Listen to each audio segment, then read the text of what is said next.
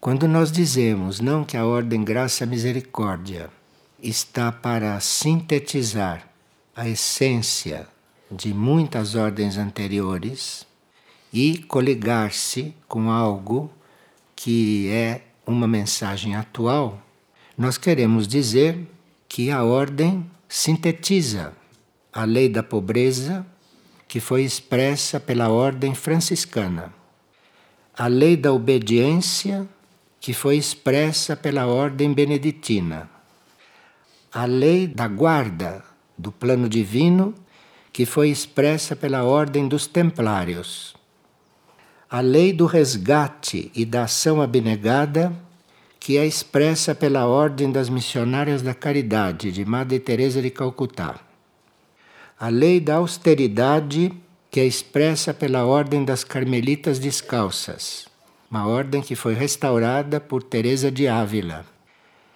A lei da universalização da mensagem que foi expressa pela ordem dos jesuítas. A lei da transcendência que foi expressa pela ordem do lamaísmo tibetano. Lei da consagração da existência que foi expressa pela ordem dos essênios. Agora, tudo isto é para ser sintetizado. Nisto tudo tem um papel muito básico e fundamental, algo que a gente vem estudando há mais de 20 anos e que foi o motivo explícito da formação de Figueira, que é roncador ibês, aqui na América do Sul. Roncador ibês representa o sublime depositário do sagrado, legado da experiência monástica terrestre. Em Ibês se sintetiza hoje a experiência monástica terrestre. Então, todas essas ordens que vocês conhecem e outras que existem na China e que a gente não citou, todas essas ordens estão sintetizadas, estão resguardadas na sua essência em ibês do roncador. E por isso temos que estar muito atentos àquilo que os centros planetários, os retiros intraterrenos hoje exprimem, expressam, porque esses estão trazendo o ensinamento para hoje, que não nega o ensinamento antigo, mas o traz reinterpretado o traz mais amplo, às vezes o traz explicado, porque muitas coisas ou nós não compreendemos durante tantos séculos, nós não compreendemos ainda direito, tanto assim que não vivemos os ensinamentos todos que foram dados, não? Então, o Ibês do Roncador está fazendo esta síntese, está representando para nós, hoje, essa sabedoria e esse ensinamento que os centros planetários e que os retiros intraterrenos estão nos passando. E aqui, naturalmente, está incluído este ensinamento sobre a nova raça, isto é, sobre o novo código genético. Nós temos estudado bastante isto, não precisa que eu repita aqui, mas isto tudo inclui que nós contamos com um novo código genético para que esta humanidade possa finalmente ser transformada. Então ninguém está esperando que dentro deste código que nós temos, não que é o DNA, nós não estamos esperando que se dê passos muito importantes. Evoluímos sim dentro disso, mas os passos mesmo fundamentais virão com o GNA virão com o outro código, que é um código estelar. É um código que vem de essências estelares e que é aplicado na nossa consciência. E nós temos estudado, temos vários CDs aí, não? De instruções sobre esse novo código e de tudo aquilo que teríamos que desenvolver em nós, tudo aquilo que teríamos que trabalhar em nós para estarmos abertos a este código. Então, Assim, haveria sim uma nova humanidade sobre a Terra, ou haverá uma nova humanidade sobre a Terra. E para isso, toda a hierarquia planetária e também a hierarquia solar está muito à frente deste processo. E existem seres muito mais, muito mais informados do que todos nós, não é? Existem seres que estão realmente diante do único pedindo por nós todos. E aí, quem sabe, não? Nós estamos publicando fragmentos da regra de São Bento. A regra de São Bento, a regra beneditina, é considerada pela comunidade cristã é considerada uma regra perfeita. E nós tivemos também um, uma informação que os monastérios deveriam ler a regra de São Bento. E a regra de São Bento é uma regra muito detalhada. A regra de São Bento fala de todos os detalhes da vida dentro de um mosteiro. Então, é uma regra complexa e que serve para aqueles que vão ser beneditinos, mas que para nós é excessivamente detalhada e bastante ligada, não é, à Igreja Católica de forma que nós extraímos uma pequena síntese, alguns fragmentos, para que a gente possa se coligar com esta luz que é Bento, que hoje inclusive está na vida vida intraterrena. Então, estamos muito coligados com a essência disto, e isto deve estar explícito neste folheto que nós, para facilitar a vida dos monges nos monastérios para facilitar, para dar uma síntese daquilo que é mais essencial. E aqui se procurou salientar muito a questão das nossas relações, das nossas ligações, da nossa convivência. Porque vocês sabem que a humanidade não tem muita facilidade, não é para conviver com seus irmãos amorosamente. Então aqui nesta nesta síntese nós procuramos tirar muitas coisas nas quais São Bento nos ensina a conviver. Então, isto está aí nas nossas mãos, está tudo oferecido e de nossa parte me parece que está oferecido da forma mais clara e simples e direta possível, para que isso não falte para ninguém. E vocês têm também aí o segundo livro que Frei Arthur escreveu sobre Lis, que é um conjunto de instruções a respeito de oração. Porque nós estamos sendo muito convidados a orar, estamos sendo convidados a orar continuamente, porque parece que a situação do mundo só conta com oração hoje em dia. E a nossa situação também, como humanidade, é só com oração. Então somos convidados a orar, e esse livro foi escrito, em seguida o primeiro, sobre Lis Fátima, recentemente lançado pela Erdim. Então está aí o livro e o convite para vocês participarem desse ciclo de oração. Pessoa pergunta: Qual é a minha tarefa nesta vida? Uma pessoa que está angustiada. Então, essa é uma das perguntas que cada um de nós deve fazer ao seu interior. Você faça essa pergunta ao seu íntimo ser. Faça esta pergunta àquilo que você considera o centro da sua consciência. Não fique perguntando para as pessoas. Você faz essa pergunta para o centro da sua consciência. A sua alma ou ao seu espírito, segundo a relação que você tem com seus níveis internos. Agora, quando a gente fala assim, uma pessoa diz: Bom, mas eu não sei como fazer isto. E nunca minha alma falou comigo. Quase todos respondem assim. Não adianta me dizer isto, porque mesmo que eu pergunte, que eu vire lá para dentro, eu não sinto nada, não ouço nada, nada muda. A maioria responde isto. Isto é uma desculpa da mente. Isto é uma desculpa da mente, porque sempre que você faz uma pergunta para o seu interior, mesmo que você não entenda, que você não ouça, que você não queira ouvir, e por não querer ouvir, ela não vem às vezes, porque você não quer. E o seu interior não quer que você desobedeça. Já sabe que você não vai seguir, então não responde. Aguarda. Aguarda uma outra oportunidade para te orientar, para te guiar, não é? Agora, muitas vezes, isto a gente tem sido testemunha, Muitas vezes as pessoas perguntam, como por exemplo, qual é a tarefa desta minha vida. Uma pessoa adulta que pergunta qual é a tarefa da minha vida, isso é a situação de quase todos ou de todos. Qual é a tarefa de minha vida? Isso é uma pergunta de quase todos nós.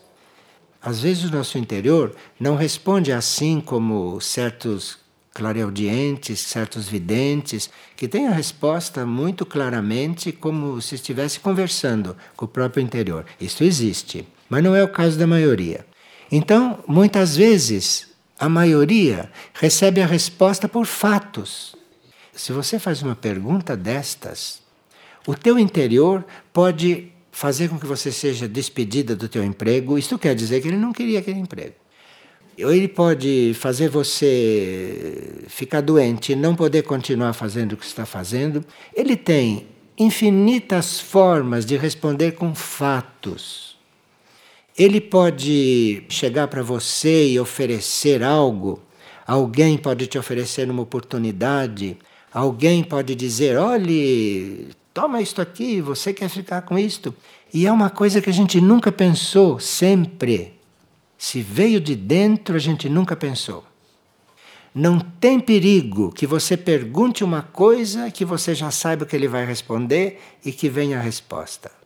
Para começar, se você já sabe, ele não tem o que responder, ele não está brincando. Você que não está sendo honesta de perguntar quando você já sabe o que quer fazer.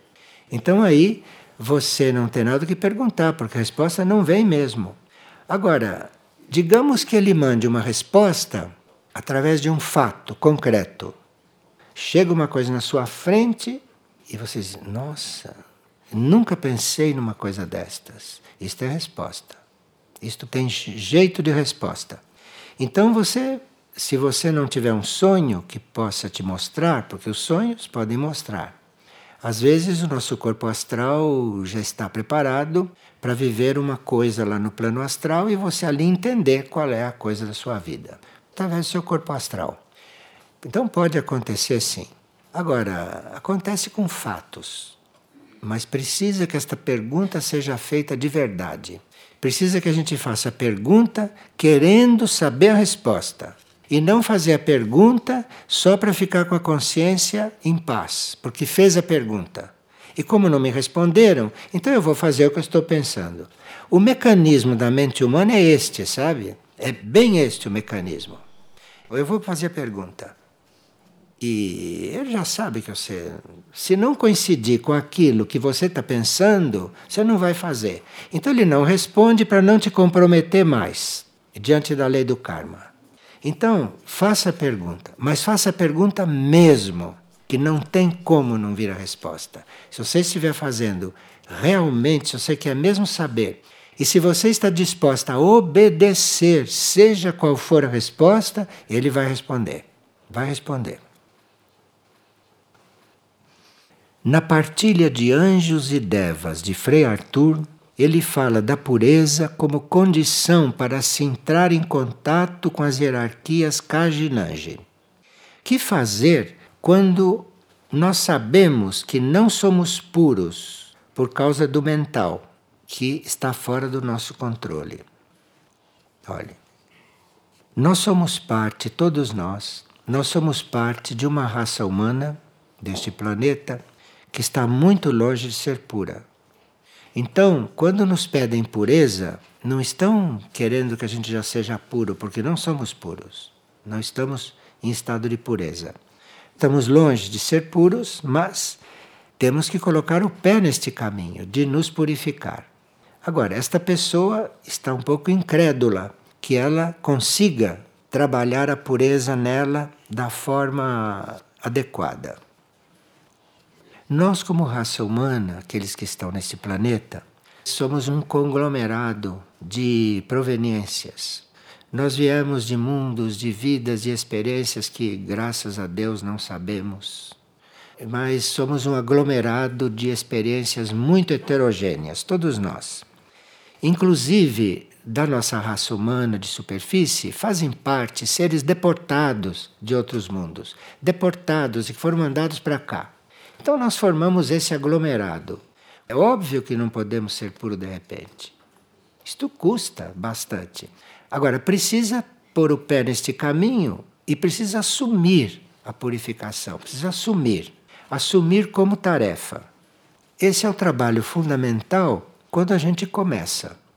Então você assume a sua purificação, custe o que custar. Você já sabe que você vai encontrar muito material para ser purificado. Vai encontrar isto. E numa segunda etapa, quando você já assumiu a sua purificação, quando você está vivendo também em função disso, mas isso como prioridade hein, na vida, se purificar. Porque se você não se purificar, você não tem condições de fazer um contato com os níveis superiores. Você não tem condições de estar entrando em leis da evolução superior. Ficar sempre nas leis dessa evolução material. Que vocês sabem que trabalho dão, não é? E como também vocês dão trabalho para as leis, né? O trabalho fundamental é o trabalho de purificação da mente, das emoções e do corpo físico. Se nós assumimos esse trabalho, parece que não vai acabar nunca. Porque cada coisa que você purifica, você descobre outra. E quando você pensa que já purificou uma coisa, o sonho te mostra você vivendo aquilo no sonho. Então, está ali dentro. Então, é esse mesmo quadro. Agora, é um quadro que você tem que assumir. Não tem que estar pensando em quanto tempo vai levar. Porque nós estamos ou não para ir conhecendo o tempo real. Estamos ou não? Tempo real não tem nada a ver com esse tempo do relógio que nós contamos aqui. Agora, por exemplo, deve ser 5 e meia no tempo planetário, mas no tempo real não tem horário, não. No tempo real não tem 5 e meia. No tempo real não tem 2011, nem 2012. No tempo real não tem isto. Então nós temos que virar uma chave, temos que entrar numa outra realidade de tempo. E quando nós estamos visualizando isto, nos abrindo para isto, não? Não querendo ficar nesta mente comum de todo mundo, querendo que se abra algumas portas na nossa mente, que aconteça alguma coisa. Então você está naquela verdadeira necessidade, verdadeira necessidade. Verdadeira necessidade é porque você quer e está vendo que não pode, não está conseguindo fazer como você imaginou. Aqui entra uma outra etapa. Você continua a sua purificação. Você não abandona a sua purificação se é que você tem consciência de que ela é necessária para você realmente mudar. E aí você persiste, você se reconfirma, você faz este voto de se purificar, de se autopurificar, custe o que custar, se mantém aí. Aí entra algo que se chama lei da transmutação. É diferente da lei da purificação. Transmutação tem muitos sentidos. Mas esse é um dos sentidos da lei da transmutação. Então, aí, quando você está fazendo tudo e mais um pouco para se purificar, tudo e mais um pouco para se purificar, o seu ser interior começa a fazer em você um trabalho de transmutação. Transmutação, nesse sentido, quer dizer a sua matéria não ser mais a mesma, então, um ser transmutado é um ser também que já está passando pelo processo da transmutação, guiado pelo seu ser mais profundo. Então, esse é está sendo transmutado. Então, a sua matéria vai se transformando no que não sabemos, porque não nos é dada esta informação. Então, aí nós estamos numa outra dispensação da nossa vida. Nós estamos sim nos purificando conscientemente, mas a nossa transmutação não se dá conscientemente. Não se dá conscientemente, nesse sentido da palavra transmutação. Então, você não tem consciência de que está se transmutando. Está acontecendo a transmutação em você. Mas você não tem consciência de como é. E nem é você que está conduzindo. E essa transmutação ela às vezes é imperceptível e às vezes não é. Então depende do caso. Cada um de nós é um caso. A humanidade é sempre um caso complicado. E tem a característica de não haver dois casos iguais. Imagina, além de ser complicada, não há dois casos iguais. Quer dizer, é uma criatividade de complicação que não tem, não tem, não tem tamanho. A nossa capacidade de sermos complicados é infinita. Então não tem dois na mesma complicação. Não tem. Então é difícil falar do processo de transmutação, porque cada um é que sabe disso não? quando começar esse processo em si. Agora, entre nós, nós podemos colaborar uns com os outros. Aqui nós podemos estar nesta sala e alguém aqui pode estar já passando por um processo de transmutação e todos nós que estamos nesta nesse movimento estamos colaborando com ele. Estamos colaborando e de repente, se a nossa alma, se a nossa mônada já está no processo, já está começando a nos guiar, ela pega um pouquinho da transmutação dele e põe em você, cada um pega um pouquinho, entendeu? E dentro desta sala, de repente, se transmuta muita coisa, sem que a gente perceba, sem que a gente saiba o que está acontecendo. Essas leis são um pouco misteriosas. A da purificação é mais clara para nós, porque tal seria que a gente não percebesse, né? Se está se purificando ou não. Isto é, é o abecedário né, do trabalho. Agora, a, a transmutação já é um pouquinho diferente. E nós não temos que nos preocupar com isto, porque se estamos realmente transmutando, é porque a nossa alma permitiu, ou a nossa mônada mandou. E é uma oportunidade, é uma oportunidade para acontecer uma transformação em você muito material também transformação de células. E quando se fala em células, não se fala só de células físicas, Fala-se de células astrais, células mentais. Então, é muito glorioso tudo isso. É muito glorioso tudo isto. Sabendo disso, vamos nos abrir. E aqui uma pessoa diz que Madre Shimani tem um exercício para nós encontrarmos o nosso eu interior. Aí a pessoa vê que ela compreendeu do exercício e diz: O que faz a pessoa não ter memória de que foi amada. E esta é uma pessoa que acha que nunca foi amada. E como é que ela faz para lembrar de alguma época em que ela tenha sido amada? Não perca tempo com isto. Nós é que temos que amar. Não temos que esperar amor de ninguém. Isto é uma coisa completamente fora de caminho.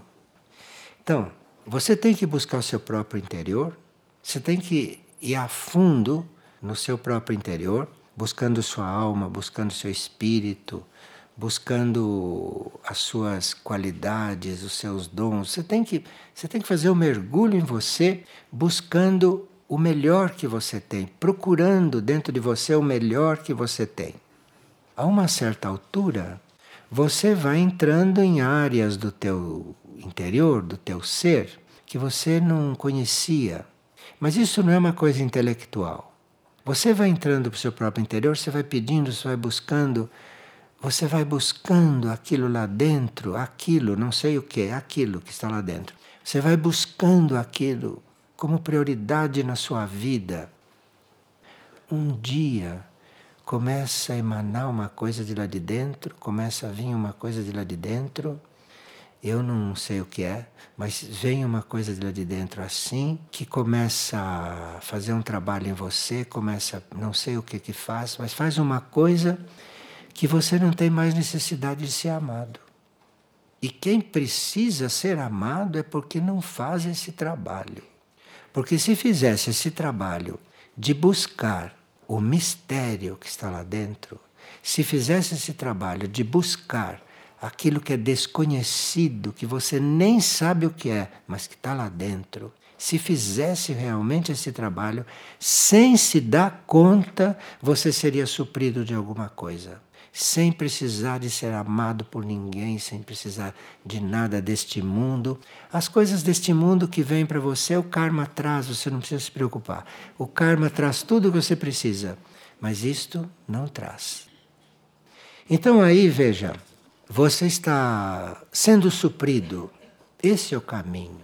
Não é ficar procurando ser amado. Mas quem que vai te amar? Por mais que. Pode ser até que todo mundo nos ame, mas não adianta. Porque ninguém tem aquele grau de amor que você precisa.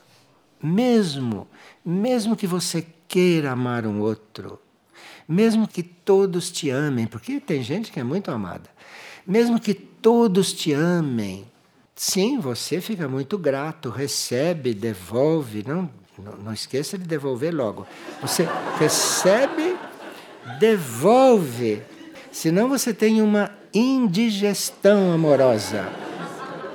Indigestão. Desculpem o termo, Aí você pode ser muito amado, mas nunca é como aquilo que você sente quando vai buscar aquilo lá dentro. Nunca é. E a diferença é muito simples. É porque quem te ama não, não tem obrigação de saber o grau de amor que você precisa.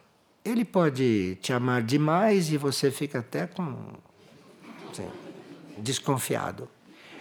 E ele pode te amar de menos e você diz, ah.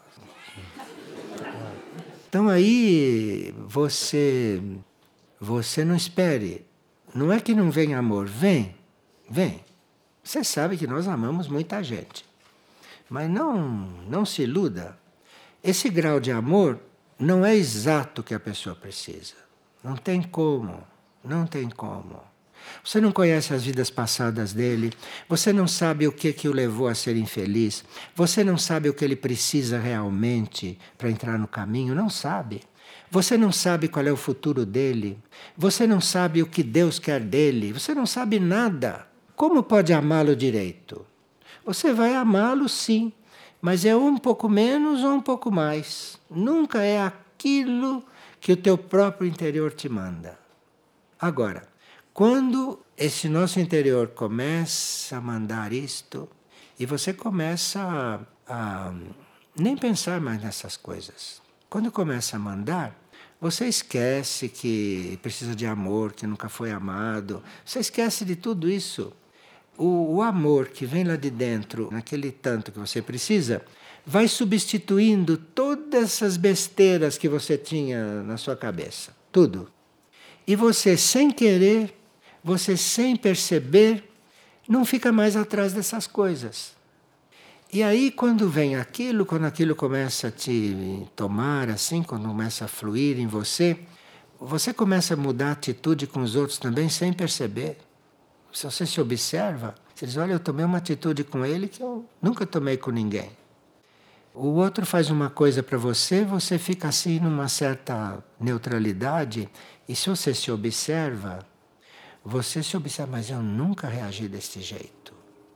Você começa a viver coisas que você mesmo duvida que está vivendo. Muitos de vocês já passam por isso. Você duvida que está vivendo. Mas eu estava tão complicado, de repente não estou mais. Ou de repente a minha complicação diminuiu muito. O que, é que eu fiz para isso? Nada. Mas eu estava com fé que lá dentro tem a fonte. E essa fonte então começa a emergir, essa fonte começa a acontecer. Veja, e as pessoas sonhando com símbolos que dizem respeito a essas situações. Sonhei que um monge esteve em minha casa. E quando ele foi embora, ele deixou as suas sandálias, esqueceu as sandálias. O que isto quer dizer? Aqui nós temos que, já que no sonho apareceram as sandálias, e que o monge estava de sandálias e deixou as sandálias, temos que ver um pouquinho esse símbolo. Uma sandália no pé é símbolo de alguém que está entre o sapato e estar descalço. Não é nem sapato, como todo mundo usa, e nem é descalço, que muito pouca gente anda descalça na vida. É um simbólico isto. Então, a sandália é um meio de você ir descalçando suas botas e seus sapatos. A sandália é, um, é uma via intermediária. Por isso que os monges vestem sandália. Se não servir para mais nada, serve para não estarem de sapato e nem de bota e nem dessas coisas pesadas, não é? E que são essas coisas pesadas? São aquilo que a gente usa de medo de caminhar, de medo de se ferir, de medo de estar no caminho direto. Então põe um sapato. E não quer o pé, simbólico isso, não? Não quer o pé no caminho. Ele quer se proteger de estar no caminho. Não quer saber de caminho. Então ele usa sapato nos sonhos. E quando vocês sonham que tem um sapato grosso assim, ou uma bota, vocês estão mesmo não querendo pisar onde tem que pisar. Vocês querem se defender de pisar ali. Tem medo que o chão queime a sola do pé. Porque o caminho é fogo. Então, se queima a sola do pé, não quer. Então, use esses sapatos grossos. Tem gente que põe até salto no sapato para o pé não poder nem roçar no chão. Coisas simbólicas. Então o monge não pode andar assim. O monge tem que calçar o símbolo de que está começando a se descalçar. Então é a sandália. Aí ele usa a sandália. E este foi visitá-la e deixou a sandália lá. Ótimo sinal. Ótimo sinal. E deixou a sandália lá, quer dizer, já está se preparando para estar descalço, simbolicamente. Simbolicamente está se preparando para estar descalço. E como interpretar o atributo de aurora? Avançar sem nada prometer. Bem, avançar. Ponha-se a caminhar. Ponha-se a caminhar. Mas você se põe a caminhar, mesmo que esteja caminhando conscientemente, não mesmo que você esteja avançando, é impossível prever que você vai encontrar no caminho. E é impossível também prever como você vai se comportar no caminho. É imprevisível isso. Imprevisível porque nós somos imprevisíveis. Nós temos uma bagagem do passado imensa. No fundo do poço nosso tem coisas que a gente nem imagina. Então você entra no caminho, você está avançando, você quer, você vai, mas é imprevisível. É imprevisível o que possa acontecer no caminho. Não quero dizer que vai sair do caminho, não. Pode nem sair do caminho. Mas é imprevisível como você vai caminhar, mesmo avançando. Então, você se está avançando, você se pôs no caminho, não prometa nada. Nunca prometa nada. Nem para você e nem para ninguém. Você se ocupe de se manter no caminho, mas jamais prometa para você: vou chegar lá, vou chegar lá, vou chegar lá. Você não sabe se vai poder cumprir. Você não sabe o que vai acontecer com você no meio do caminho. Então você não prometa nada. Se ocupe de caminhar. É muito real isto, muito duro, mas muito amoroso também. Muito amoroso, porque imagine uma pessoa chegar num centro planetário com uma disposição e criar expectativas sobre ela mesma. Pobre centro planetário, o que vai fazer com ela? Você avança, mas não prometa nada. Você vai para Aurora, vem para Mirnajá, vai para Erques, vai para Mistitlan, vá. Mas não diga que vai fazer isto, que vai fazer aquilo. Não se prometa nada que vai ser iniciado, que vai ser purificado, que vai ser transmutado, que vai servir ao planeta. Não se prometa nada. Porque aí você vai em paz fazendo o seu caminho. E aquilo que acontecer, você vai ficar grato. Você vai receber como uma graça vai receber com vindo do alto, porque você não prometeu nada para si. Eu vou para a Aurora e vou lá, vou fazer isto, isto, isto, aqui, tudo coisa positiva. Como é que você sabe? Você não sabe o que vai acontecer com você lá? Sabe, de repente sua cabeça dá uma volta assim e Muriel fica olhando, deixa ver. Fica observando. Pode ser sim que ele vire sua cabeça, sim, mas isso ninguém sabe essas coisas. Ninguém sabe. Então, avançar sem nada prometer para si próprio e muito menos para os outros. Muito menos para os outros. Nunca diga, vá para Aurora porque lá vai acontecer isso com você. Venha para Mirnajá porque aqui você vai. Prometa nada. Porque a pessoa vê o que ela quer, sente o que ela quer, pensa o que ela quer, é ela que é ela que é o ponto avança, avança, caminha, caminha, mas não se prometa nada. E não prometa para ninguém porque você não sabe se vai poder cumprir. Uma pessoa diz que costuma avistar naves, avistar discos, avistar esferas. E ela quer saber se quando ela avista uma nave, se aquela nave é intraterrena ou se aquela nave é extraterrestre. Nós sabemos, não, que há muitas naves intraterrenas, geralmente vão mais baixas assim. E há outras extraterrestres, e há outras que vêm de outras partes.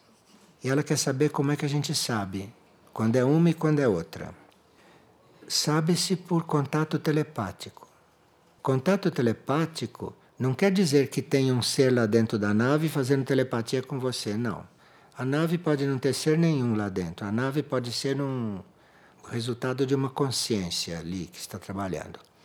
Então, você sabe o que é por contato telepático. Contato telepático é um contato que a gente faz além dessa nossa mente comum. Além dessa nossa mente comum, tem outros níveis da mente. E às vezes você faz um contato telepático, quer dizer, sem pensar. Contato telepático quer dizer você não pensou nada. Você deixou de pensar, abriu um vácuo assim no seu pensamento e por ali então entrou uma intuição. Então entrou por ali o conhecimento de que aquela nave que é. Não tem ninguém na nave que te disse não. A nave está fazendo trabalhos sérios aqui. Não está mandando recado para você. Então você está vendo uma nave ali. Se você tem um contato telepático, você sabe se é extraterrestre, se é intraterrena, até certo ponto. Não sabe tudo, não, porque elas são muito resguardadas. Não podem estar se mostrando muito, nem devem. Mas você sabe se é intraterreno ou extraterrestre, telepaticamente dá para saber. Quem é que está do outro lado da telepatia, não sei. Pode ser a fonte que mandou a nave, pode ser a própria nave, porque a nave é uma consciência. Então a nave, como consciência, pode sim te dizer o que ela é. Se você tiver espaço na sua mente para receber isso, se a sua mente não estiver entulhada de pensamento, então você tem um espaço aí para receber que vem lá da nave. Ou que vem de um outro nível que te explica o que é a nave. Mas isso é sempre telepático. Para ser verdadeiro, é telepático. Que nós comentamos que o milho é um cereal sagrado. Quais os outros?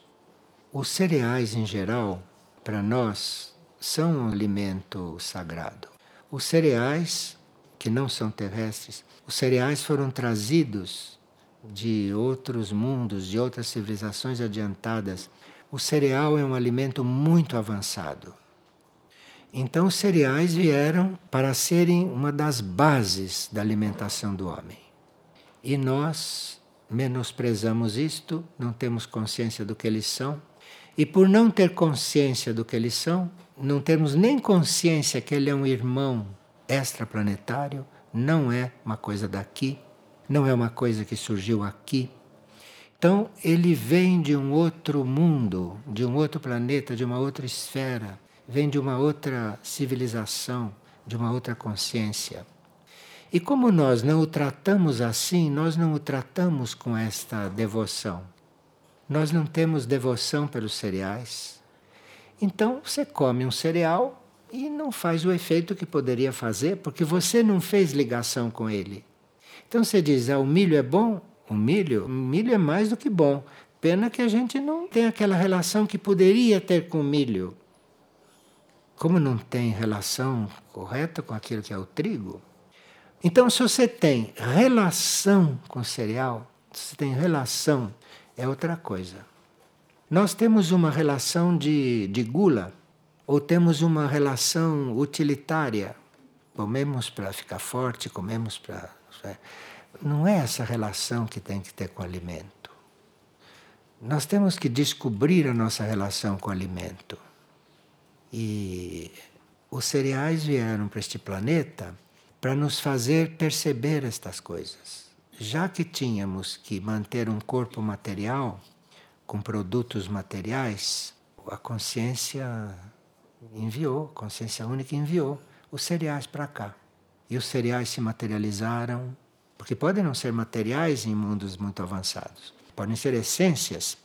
E aqui vieram materializados. E claro que vieram materializados e com isto devem ter ajudado muito a Terra como mineral. Porque uma coisa é a Terra estar criando, não plantas que são daqui, outra coisa é a Terra estar fazendo crescer cereais que não são daqui, que são alimentos nobres e que nós não conhecemos. Não conhecemos.